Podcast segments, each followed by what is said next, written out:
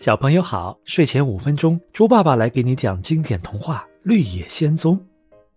他们沿着黄砖路继续前进，森林更加茂密，里面更加阴暗，他们都觉得十分害怕，盼着赶紧到有明亮阳光的地方。突然，森林深处传来一种奇怪的、令人不安的叫声。狮子低声说：“这里，呃，是凯利大住的地方，刚才。”就是凯利达发出的叫声。凯利达是什么东西？多萝西问。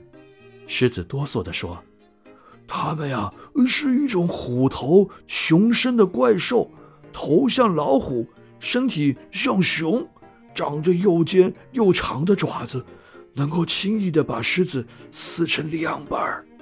真可怕！”多萝西不由得紧张起来。一条又深又宽的壕沟再一次挡住了他们的去路。狮子知道自己这一次是绝对不可能跳过去的，他们只好坐下来一起商量对策。稻草人说：“沟边有一棵大树，只要铁皮人把它砍倒，我们再把它横到对面，就能走过去了。”这真是一个绝好的主意。狮子说：“你这么聪明，恐怕在你的脑子里已经有脑子了，而不是稻草。”铁皮人立即开始砍树，狮子则用它强壮的前腿使劲儿地推着树干。大树渐渐倾斜，砰的一声，横倒在壕沟上面。他们正准备过桥时，背后突然传来一声尖锐的咆哮，两只虎头熊身的怪兽向他们扑了过来。哦，是凯利大呀！胆小的狮子浑身发抖。快！稻草人高喊：“我们赶紧到沟对面去！” Dorothy 抱起头头，率先走上了木桥，接着是铁皮人和稻草人。狮子虽然非常害怕，但为了保护大家，还是转身冲着凯利达发出一声可怕的怒吼。这吼声吓得 Dorothy 差点跟着尖叫起来，稻草人也差点摔倒，连那两只凯利达也被镇住了，不由得停下来，吃惊地看着狮子。狮子趁机迅速跑上了桥。过了好一会儿，他们终于发现自己的身体比狮子庞大，而且还是二对一呢，就又冲了过来。这时候啊，狮子已经到了对面，他回过头来，发现凯利达也走上了树桥，一步步紧逼过来。他们会把我们撕成碎片的，狮子对多拉西说：“呃，不过别怕，我会和他们奋战到底。”稻草人大声让铁皮人赶紧砍断靠在壕沟这边的树梢。铁皮人挥动斧头，使劲砍着。就在凯利达马上要冲过壕沟的那一刹那，砰的一声，大树连同凯利达一起掉到了沟底，两只凯利达被摔得粉身碎骨。哦，我们得救了！胆小的狮子长长的呼了一口气。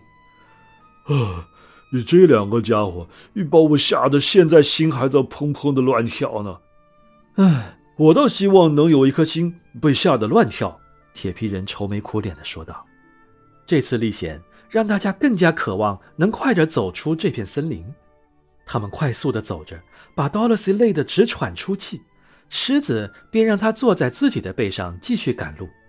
还好，树木逐渐变得稀疏了，很快，眼看着就要穿过树林了。下午。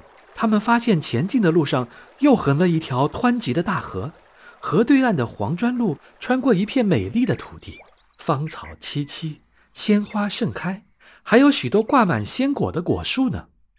我们要怎样才能过河呢？多萝西问。这很容易，稻草人说：“让铁皮人造一个木筏，我们就能划到河对岸去了。”铁皮人开始了用斧头砍树、造船的工作。即使对不知疲倦的铁皮人来说，造一个木筏也需要花费不少时间呢。天都要黑了，木筏也没造成，他们只好在树下过夜。多萝西睡得十分安稳，他梦见到了翡翠城，魔法师奥兹还答应把他送回家去呢。小朋友们，你刚才收听的是配乐有声童话《绿野仙踪》，今天的故事就讲到这里了。在接下来的故事中多萝西和他的小伙伴们又会展开什么神奇的冒险呢？我们下一期再见吧。